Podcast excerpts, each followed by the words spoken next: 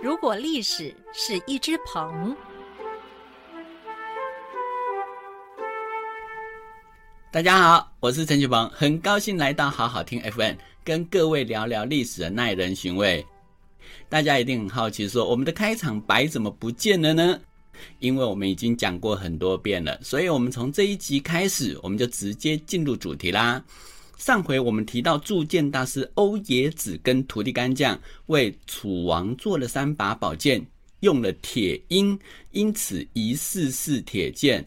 那跟欧冶子为越王做的青铜剑材质不一样。那讲到这边，一定有人好奇啊啊！既然都是出自欧冶子手笔，那他练的铁剑跟青铜剑哪一种比较厉害呢？我想你们应该都会投铁剑一票吧，因为铁可以百炼成钢啊，一旦成钢，那当然比什么青铜剑都要来得厉害，对不对？不过我这边可能要颠覆一下大家的想法，因为铁在当时是相当稀有的材质，连欧冶子都要到处去寻找，啊，就可以知道说炼铁并不普遍。那既然并不普遍，就代表着当时的技术不到可以炼钢的地步。因此，相较于技术成熟的青铜剑，当时的铁剑很可能只是勉强媲美青铜剑而已。要是做工差一点，搞不好还会被青铜剑克制。因此，除非我们找到欧冶子这两种宝剑来互相砍他一砍。啊，不然目前是无从得知哪一种比较厉害啦。不过有一句话说“后出转精”，意思就是说东西后出来的话，就会相对精致。因此，铁剑到后世当然会优于青铜剑喽。所以至少到汉代为止，青铜剑就渐渐消失了。当然，现代技术又比以前刀剑要更厉害，所以如果你拿现代的菜刀去跟古墓出土的宝剑来比划一下看看，我告诉你，十有八九，古代那些削铁如泥的宝剑应该会应声而断。所以，如果我们拿一把菜刀穿越到过去，我告诉你，一定是完爆古代名剑。于是，我们回到欧冶子的徒弟干将。这个干将常常跟他的妻子名字并联，叫做干将莫邪。那他跟妻子莫邪最为人所称道的，就是打造出以两人为名的雌雄宝剑。这两柄宝剑在春秋战国时代非常的有名，因为墨子啊、荀子啊都有在书中提到这两把宝剑。不过，有关它的铸造，嗯，却有不同版本哦。那因此也引发许多谜团，像是《吴越春秋》提到这两柄宝剑是铁剑，可是考古专家挖到同时代的宝剑，通通都是青铜剑。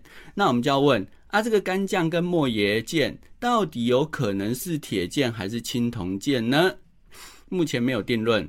不过我们姑且当做是铁剑好了。因为如果不当做铁剑，没办法进行下一个谜团。大家一定会问啊，什么谜团啊？原来两人铸剑之后，铁汁一直不能炼化。那于是莫邪就问干将该怎么办呢？那干将就回答他说：“外老叔欧冶子铸剑时，曾经遇到这个情形，后来是夫妻都跳进炉子里，才造出宝剑。”啊，那个莫爷听了就说：“好啊，那没关系，我就来试试看。”那他就把自己的头发跟指甲剪下来，扔进火炉里。哎，说也奇怪哦，没多久铁汁就融化了耶。后来就铸成了雌雄两件。这个雄剑布满龟甲纹，称为干将；雌剑则布满水波纹，称为莫邪。那为什么两把同样出炉的宝剑却会出现不同纹路呢？有人认为这就是铁剑的证明，因为铁剑会依据不同含碳量的钢材以及锻打方式的不同，出现深浅不同的纹路。那像是打铁匠如果用叠打的方式来打出来的话，它会像流水纹。就成为水纹。那如果打铁匠用团打的方式打出来的话，就会像云朵，就成为云纹。所以干将莫邪剑应该就是锻打方式的不同，才会出现同一批原料却有不同纹路出现。那至于团打跟叠打到底有什么差别，我们都不是打铁匠，所以各位听众啊，你们如果有兴趣的话，就去问问打铁匠好了。干将莫邪剑的故事传到后世之后。变得更玄奇哦！说莫邪不是用头发跟指甲啦，是整个人跳进去。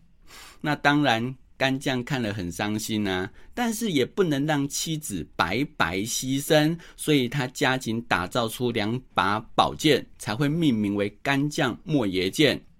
那有人是认为说，《吴越春秋》曾提到欧冶子夫妇跳进火炉练剑，所以后来才会被移花接木。变成是发生在莫爷身上。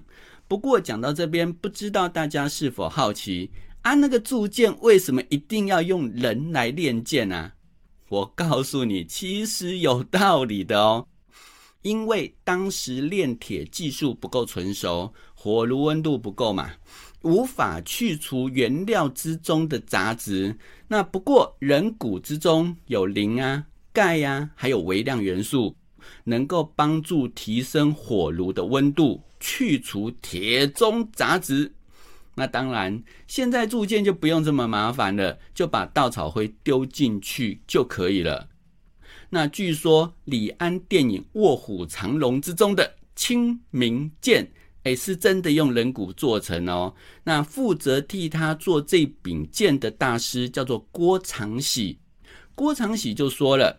他有个捡骨师朋友，在捡到无主人骨时，会叫他过来，而他过来之后，就会焚香把杯，问问看，哎，这位主人啊，啊，你愿不愿意被做成兵器啊？啊，如果愿意被做成兵器，你就给我个新杯好不好？如果真的来个三个新杯的时候，就等于是得到人骨主人的同意，然后就会把他们的遗骸丢进火炉里面烧。那我想，他们之所以会愿意的话，也是觉得反正我的骨头也没用嘛，那就来做把宝剑来遗留给后世好了。我是这么想了哈。那这样的一个做法，是不是也跟干将莫邪剑的故事差不多，对不对？好，那不过在《东晋干宝搜神记》中也有提到干将莫邪剑的故事。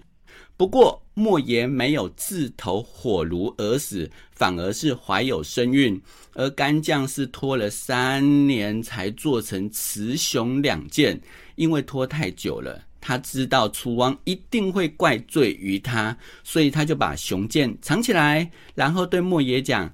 楚王到时候一定会杀我，所以如果你生下男孩，就告诉他说：“雄剑埋于开门见山之处，等长大后再拿雄剑为我报仇。”那讲完之后，他就拿着持剑去找楚王，把这一柄持剑献给楚王。啊，楚王也不是笨蛋，所以他有找专家来相剑。哎，这个相剑人真的很厉害哦，一看就知道。这只是一把持剑而已。那楚王听了当然大怒啊，他就问：“啊，雄剑到哪去了？”干将不肯讲。那所以楚王一火大，就把他给杀了。而干将莫邪的儿子生出来之后，被命名为赤。这一个赤，他推敲父亲的遗言，想说开门见山之处到底是哪里啊？结果他就想着想着，打开门。啊，就不就我们家门口吗？因为一打开就是看到山了，所以他认为应该就是在他们家门口地下，所以他就从门口往下挖，结果嘿嘿，果然挖到这一柄干将剑，所以他日夜练剑，想要杀楚王报仇。哎，说也奇怪哦，这个时候的楚王好像有感应，晚上居然做噩梦。梦到有一个男孩想杀他报仇，他醒来之后越想越不对。